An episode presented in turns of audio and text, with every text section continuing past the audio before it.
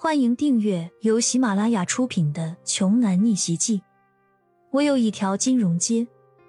作者：山楂冰糖，由丹丹在发呆和创作实验室的小伙伴们为你完美演绎。第三百四十章，张强对着骄阳竖了一个大拇指，说：“露娜儿，太崇拜你了，你练过吧？”骄阳笑了笑，没答话。张文文说：“哥，你怎么和他们打起来了？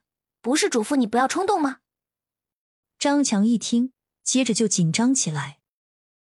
快，我们去医院！三八被这群人给气晕了。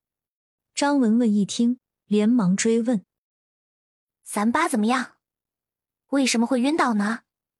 没有事吧？”“没啥大事，就是急火攻心，加上天热，就晕了过去。”咱们现在去医院看看吧。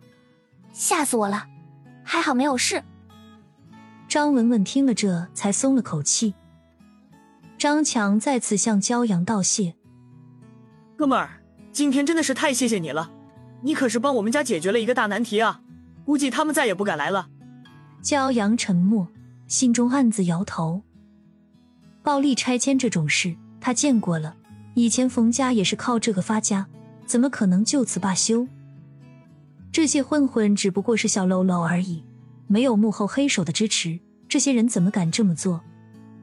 张文文的爸爸没有去市里的大医院，而是在离家不远的小医院挂着吊瓶。三人走了十来分钟就到了。与此同时，被骄阳打怕的混混们在一家工厂再度集合。他妈的，怎么会有这么能打的人？我们竟然都被他给干挺了！大哥，怎么办？有这小子在，我们可敢再去张老头家了？一个小弟在一旁问向金链子：“你是傻逼吗？我们打不过，不会再找帮手啊？”金链子随手就是一巴掌：“你也不想想，我们身后是谁？张老头家拆不掉，和我们又没关系，着急的又不是我们，这是开发商担心的事情。”说着，金链子拿出手机给开发商打了电话。陪笑着将今天的事情报告上去之后，对方又说了两句，金链子的脸上又露出了得意的神色。搞定了，走，一会儿等人来了，我们再去找张老头一趟。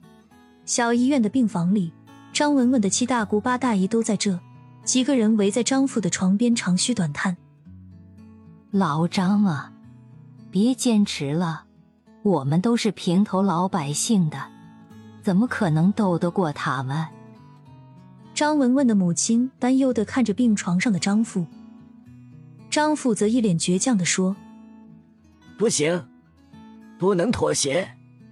他们这么做还有王法吗？我烂命一条，就算是死也要给咱们的儿女争回那一笔属于我们的钱。”姐夫啊，你可别再闹了。这一次他们没有动手，就算幸运的了。下次呢，咱们吃点亏就吃点亏吧，总比赔上你要好吧？是啊，哥，咱们惹不起啊。更何况你还有强子和文文，你要是有个三长两短，你让俩孩子怎么办？病床前的亲戚们七嘴八舌的劝说着张父。好了，张父被亲戚说的有些烦了，大吼一声：“这是！”我是不会屈服的，我要回我们应得的东西，有什么错？张文文的母亲看到老头子这么倔，急得直掉眼泪，哭哭啼啼的说：“你呀，你这么倔，非要把自己害死不可啊！你是想让我守寡？”这个时候，张强和张文文赶到了，跑进来，一脸关切的抓住父亲的手说：“爸，你怎么样？”哪里还不舒服？张父满不在乎的说：“我可是你爸，我能有什么事？”张文文仔细检查了一下，看着老爸真的没有受伤，才松了口气。张叔叔，你还是小心点为好，这高血压可是会要人命的。骄阳突然开口说道。众人听闻有些诧异，这人怎么回事？上来就说人家有病。骄阳，你在说什么？我爸的身体一直很好的。张文文突然想起来，骄阳家里就是做医生的。本集播讲完毕，想听更多精彩内容，欢迎关注“丹丹在发呆”。